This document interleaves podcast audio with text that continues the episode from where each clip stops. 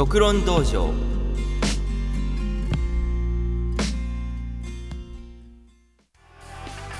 はいというわけで、えー、本日も始まりました「えー、独論道場、えー」第17回目ですかね、えー、月末分の放送を始めさせていただきたいと思います。はいというわけでねまあえっと6月、えー、終わりに差し掛かりましたという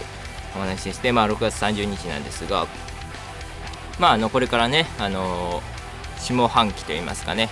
まあ6月そうですね。ちょうどまあ12ヶ月なんでちょうどね6月で上半期が終わる終わりまあまあ下半期が始まるのかななんてところなんですけども。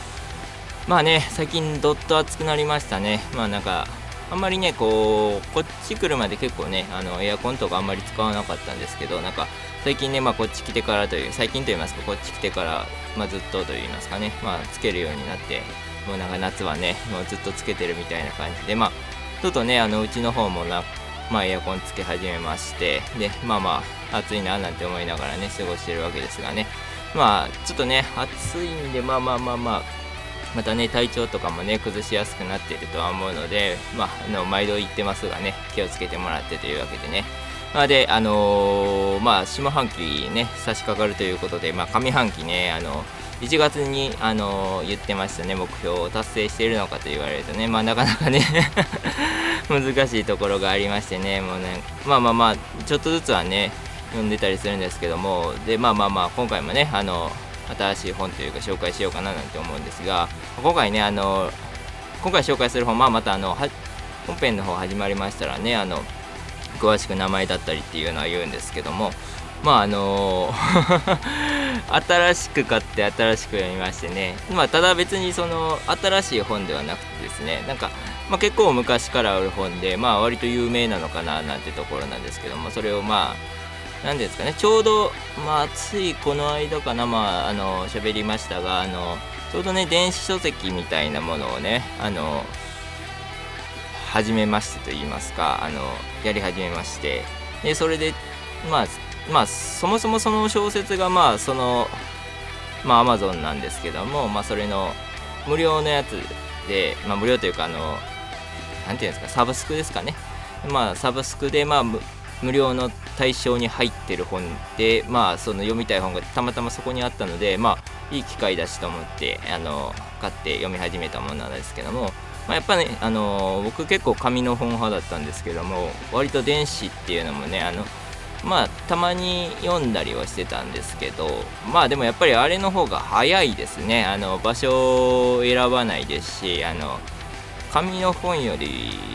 僕はあの結構早く読めるんでまあ案外ねあのまあ合ってるのかななんて思いながら、まあ、これまでねあのずっと紙の本でって思ってたので、まあ、読まなかったんですけどとうとうまあ始めまして。まあただねあのなんでしょうねあの定価の本をわざわざまだ電子書籍では買わないかななんていうのもねちょっとそこら辺に抵抗あったりね。まあなんか定価で買うんだったら紙の本かななんていうのもね思ったりしてますが。まあこんなこと言ってるからねなかなか家の方の本棚とかも溢れ返っているんですが。まあまあまあそんなねあの雑談の方は、えー、さておきましてそろそろねあの本編の方入らせていただきたいと思います。それでは、えー、第17回目もよろしくお願いいたします。六論道場開門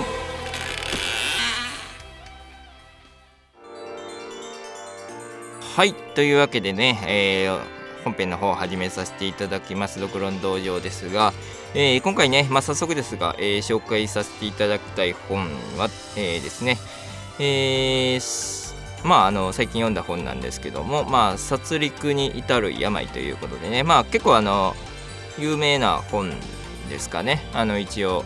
まあ、僕も名前だけは聞いててって感じでまあまあまああのまあ、推理小説といいますか、まあ、ミステリー小説なんですけども、まあ、これがねあのちょうど Amazon のねあの Kindle Ultimate なんですけども、まあ、言ってしまうと。でまあまあまあ無料の対象に入ってたのでまああの読んでみたかったしまあいい機会だしと思いましてねあの読んでみたんですけども。でまああのちょっと詳しくね説明します、えー、殺戮に至る病というわけでね、えー、作者はですねえっ、ー、と阿比子竹丸様。ですね。えー、まあ推理小説作家ということでですね。でまああのみこさんねあの余談なんですがあの僕結構ねあの昔あのかまいたちの夜」というゲームがねあ,、まあ、ありましてファミコンのゲームなんですけども、まあ、僕はあれが好きでして、まあ、結構ねまあまあまあ面白かったんですよ。まあ、あれも、まあ、ミステリーといいますかあの推理ゲームといいますかね、まあ、なんですけどまあその、まあ、シナリオを書いてた方ということでね。まああのまあ僕も結構あのまあ馴染みがあると言いますかそういうねあの昔やってたゲームで結構好きだったゲームの作った人なんだななんてねいうことも思ってながら。でまあまあぜひあのねちょっと余談ですがまあかまいたちの夜面白いのでねまあよければやってみてください。まあ結構いろいろリメイクとかされてるんですけどまあまああの一番初めのが面白いですかねとは思いますがまあちょっと余談はさておきですがまあまあぜひ会があればやってみてくださいというわけで。はい。というわけでねちょっとまあ殺戮ちょっと話それましたがまあ殺戮に至る病というわけでまあちょっとね内容の方えー紹介させていただきますとまあ永遠の愛をつかみたいと男は願った。東京の繁華街で次々と猟奇的殺人を重ねるサイコキラーが出現した。犯人の名前は、えー、蒲生実、えー、繰り返される、えー、両翼の果ての殺戮、えー、冒頭から身も凍るラストシーンまで恐るべき殺人者の行動と魂の軌跡をたどり捉えようのない時代の悪夢と闇を、えー、鮮烈無比に、え、ぐる、えー、衝撃のホラーというわけではい。まああのこういった内容になっております。はい。まあね、えー、まあざっくりとした、まあ、内容紹介といいますかね読み上げたんですけどもまあそういうこういう内容ですね。はい。まあまあまあまあ、まあ、内容を説明してしまうとあれなんですけどまあまああの軸がですね、まあ、あの3人視点といいますかねあの進んでいっておりまして、まあ、このシリアルキラーの、えー、っとまあ、ガモン・ミノルというねあのキャラクターと、まあ、あとその母親といいますかね、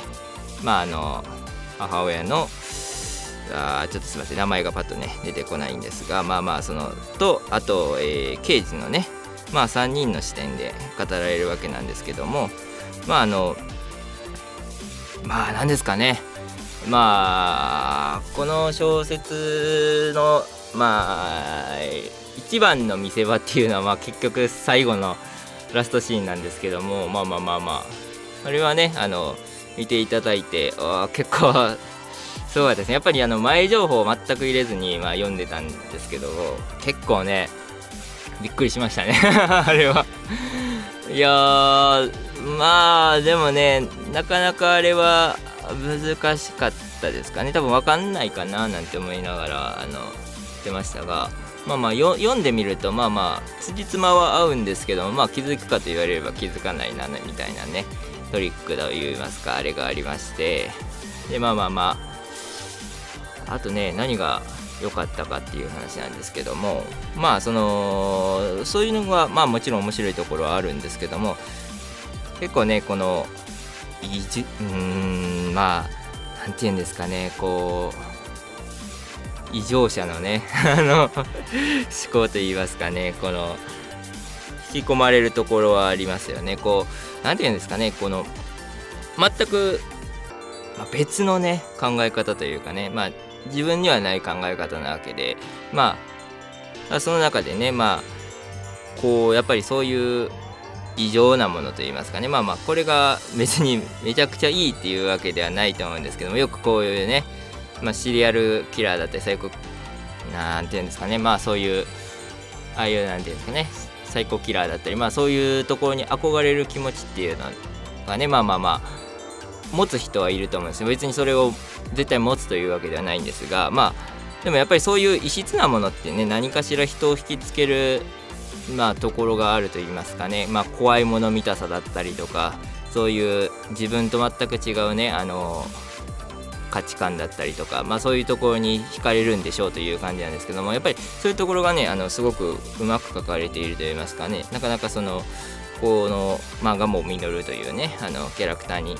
引き込まれていくと言いますかね、まあ、そういうところはあると思います。まあこういう感想で言いますとね、あの前前回ですかね、まあ、あの紹介したね「あの雪国」っていう小説も、まあ、そういうところはあるのかななんてね、まあ、思いながら主人公のその画家のねあの来る、まあ、狂気のところを描いてたところに引き込まれるところがあったりっていうのはあると思うんですけども。まあやっぱりこういう小説ってねやっぱりその異常なねあのキャラクターを描いてるっていうところはねまあそれにどれだけねあの魅力を持たせれるかみたいなところもね魅力の一つだと思うので、まあ、結構ねあのそういったところで言うとねこれはなかなか良かったのかななんて思っております。でまあそのね蒲生稔の視点に対して、まあ、残り2つのね視点から語られる物語によってまあミステリー性を持たせていてで、まあ、最後の最後でまあそういったねどんでん返しといいますかねひっくり返すところが、まあ、あります。でまあねあの ちょっとね僕このね話をしている中でねまあ一つと言いますかねまあ後々聞き返まあ読んで聞き返していただくとんって思うところが多分ねあると思うんですよ。あの、まあ、読んだ後にですよ。多分よ まあ最後まで行って僕の話を聞くとまあんって思うところが一つねあったんですけどもまあそこはねちょっとねあの根幹に関わることなのでね、まあ、あまり言えないので、まあ、どこがうんってなるかっていうのは、まあ、よければね一回読んだ後にねあのもう一回聞いていただいて僕のどこの説明のところがちょっと違うのかななんていうこともね思考えながらねあのもう一回聞いていただけたりするとねいいのかななんて思ったりします。はいというわけでね、まあ、まあちょっとあのざっくりと簡単にはなりましたが、えー、今回の、えー、紹介させていただいた本は、えー殺戮に至る病、えー、という本でしたというわけでね、まあ、ぜひともね、あの、よければ、えー、皆さん読んでみてください。まあ、結構ね、こう、まあ、あのー、苦手な人もいるとは思うので、まあ、こういうね、ちょっとまあ、あのグロテスクと言いますかね、まあ、ちょっとまあ、そういった、なんて言うんですかね、生々しい表現だったりっていうのがいろいろある小説なので、まあまあまあ、ね、ちょっとね、あの、難しい人は無理にとは言わないですが、まあ結構ね、あの、面白いので、まあ、是非ともね、読んでいただければななんて思います。というわけでね、えー、本日紹介した本は、殺戮に至る病でした。はい、というわけでね、えっ、ー、と、本日もドクロン道場の方お聞きいただきありがとうございました。まあね、あの、本日紹介した本なんですけども、まあ、ね、あの本編の方でも言いました通りね、なかなかまあ、ちょっときつい内容にはなってると思うので、まあ、無理せずというわけでね、あの読んでくださいというわけでまあちょっとねあのエンディングなんで余談なんですがあのさえっ、ー、とね本編の方でちょっとねお話しさせていただきましたあのかまいたちの夜というね、あのゲームについてちょっとだけね、あの紹介させていただけたらなと思います。まああのね、この作者の方がね、あの、えー、と書かれているといいますかね、シナリオを担当されているゲームになりまして、まああの、舞台がね、あの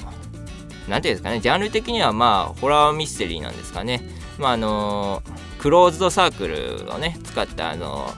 まあ話でしてまああの密室にね密室といいますかねあのペンション雪雪のペンションの中えーとね、吹雪が吹くペンションの中に、まあ、閉じ込められて、まあ、あの結構有名なセリフがね、まあ、今夜12時誰かが死ぬというわけでね、まあ、そういった文言が出て、まあ、あの殺人が起こっていくというねお話でしてまあ結構ねあれ幼少期にやってたんですけどもなかなかねあの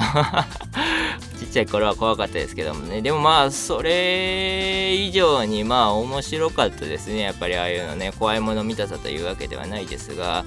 まあ、結構ねこうやっぱなんかその真実がねまああのちょっとずつ明るくなっていくといいますかね。分かっていくみたいなののね。あのそれを自分で体験できるっていうのはなかなかねゲームならではなのかななんてね思ったりしますし。まあああいうやつはやっぱりいいななんてね思いますね。結構ねあの推理小説みたいにこう物語の登場人物がというよりかはね自分でまああの解いていっている感じなんていうのもね感じられるのでね。まあすごく面白かったなと思いますし。まあ今でもねそういう系のゲームとかは結構好きなんでね。あのやったりはするんですけどまあなかなか最近あんま出ないですけどもねそういうゲームも。というわけでねまあちょっとね是非ねよければやってみてください。結構まあ古いゲームなのでねまあ今まあでも何かしらでできるでしょうという感じでね まあよかったらやってみてくださいというわけでちょっと余談でしたというわけでね。まああの今月もねえー、ありあのありがとうございましたというわけで来月もねあのドクロン道場、えー、まだ15日と30日ね。で、えーと、本の紹介の方は30日の方やってますのでよければまた来月もお付き合いください。というわけでね、えーと、今月もお付き合いのほどありがとうございました。それでは、えー、ドクロン道場これにて終了させていただきたいと思います。ドクロン道場閉門。